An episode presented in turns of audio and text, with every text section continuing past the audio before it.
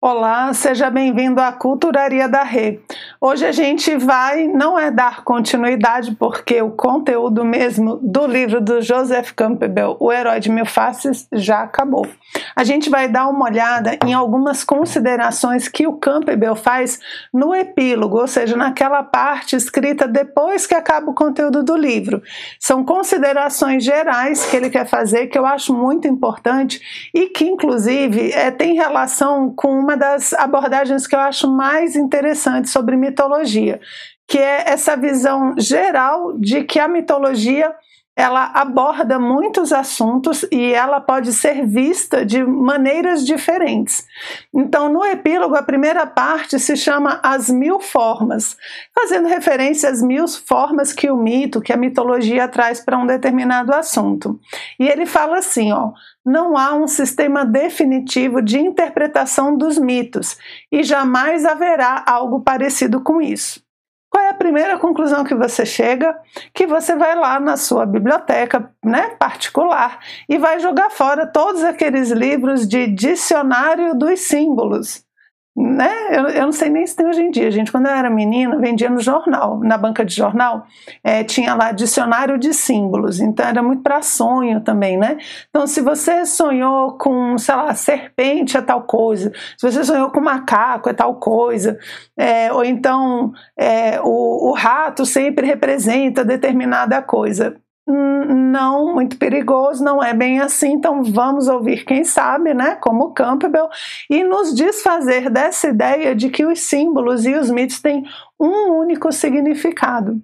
É, você tem que analisar, você pode analisar o mito de diversas formas, em diversas profundidades e por diversos pontos de vista.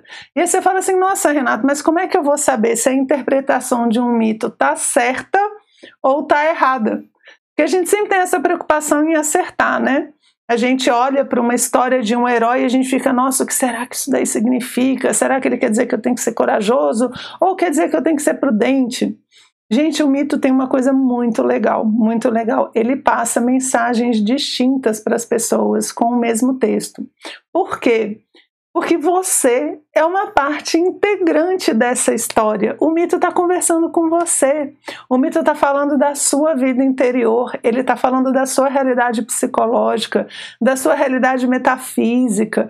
Então você é parte da história. Por isso que cada um que entra em contato com o mito pode fazer um tipo de interpretação com alguns detalhes ali diferentes. Isso não quer dizer que esteja errado. Isso quer dizer que o mito é muito mais amplo do que a gente está acostumado. Algumas pessoas não gostam, né? Elas falam assim: ah, eu queria que você dissesse o que é e o que não é, e pronto, está resolvido. Eu também queria, confesso, mas a vida não é assim. A vida não é esse preto no branco, a vida não é essa coisa assim é, certinha como a gente gostaria, e logicamente o mito não pode ser também. Se a vida não é assim, é, o mito também não é, porque o mito vai falar justamente da vida, ok? Então não procure interpretações fechadas, né? Coisas muito é, ou certo ou errado, ou isso ou aquilo, ou ele está falando de azul ou está falando de vermelho. Imagina que o mito está falando da sua realidade e tenta conversar com ele, certo? Outra coisa que o Campbell vai colocar, que eu destaquei nesse, nesse tópico, é, são formas que aí ele acha que são é, muito, muito breves, né, muito restritas do que, que é o mito e para que, que serve a mitologia.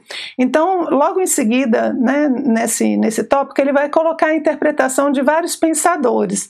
Lá no livro tem o nome de cada um, eu não coloquei aqui, certo? Ele põe Jung, põe Fraser, põe uma série de é, pensadores, estudiosos, psicólogos, filósofos, o que, que eles falam sobre o mito. Eu só tirei alguns aqui para comentar com vocês, né?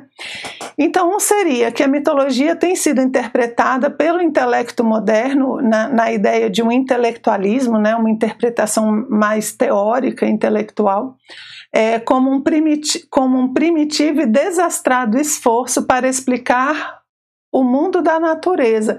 O mundo da natureza, os fenômenos naturais mesmo. É aquela história assim: ah, por que, que na mitologia nórdica tem Thor, o deus do trovão? Porque eles ficavam lá de noite, ouvia aquele barulho e não sabia o que, que era. Inventaram um deus para falar do trovão. Certo?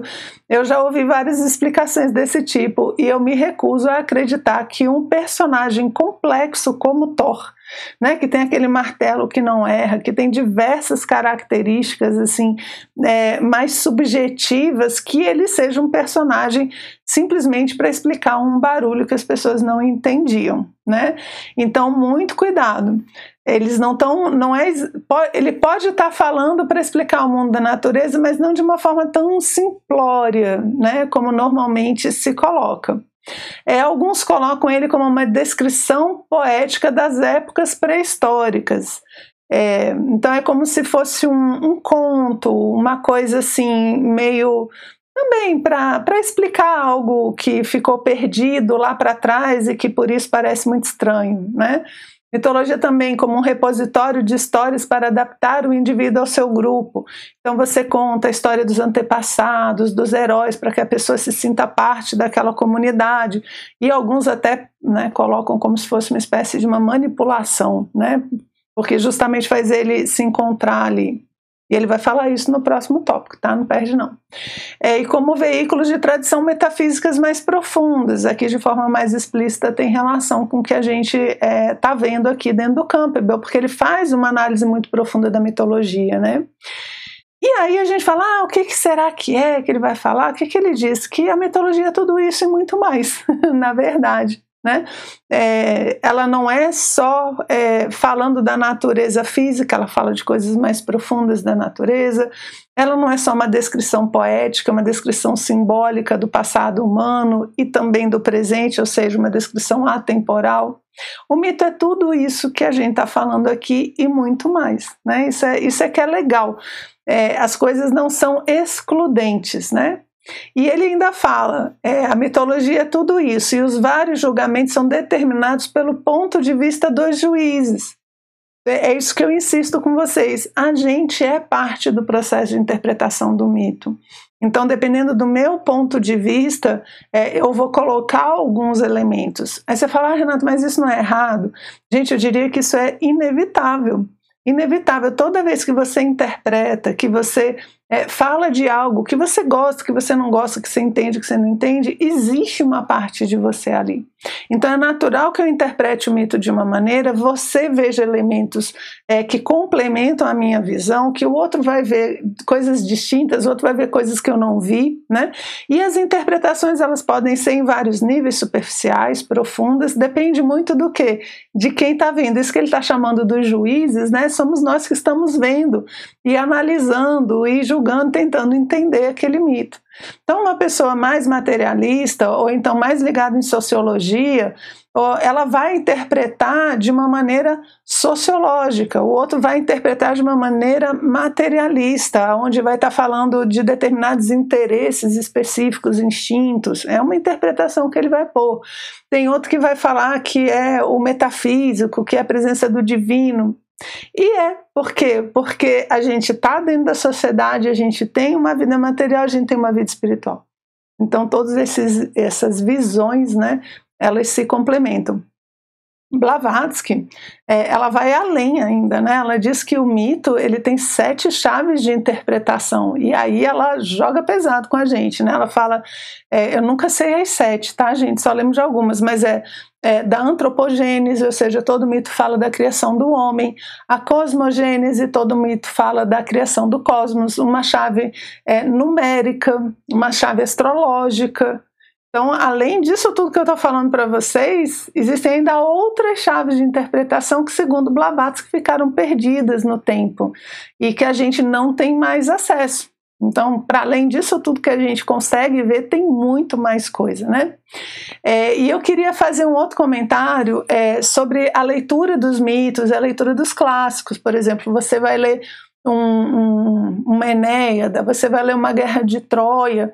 Esses livros, gente, são livros, são histórias para a gente ver várias vezes. Né? Ele não é uma coisa para ser vista uma vez. Ah, não, esse livro eu já li, não precisa mais, né? Não é que nem esses filmes de sessão da tarde, né? Que a gente olha e faz, ah, não, esse filme eu já vi, já sei o final, não me interessa. Os clássicos, é, os mitos, toda vez que você tem contato com eles, eles te dizem coisas novas, eles são feitos para isso, para dar esse impacto. Então, Se você lê um mito, uma obra específica lá com 15 anos de idade, às vezes você pegou muito pouco, porque tem pouca experiência de vida ainda.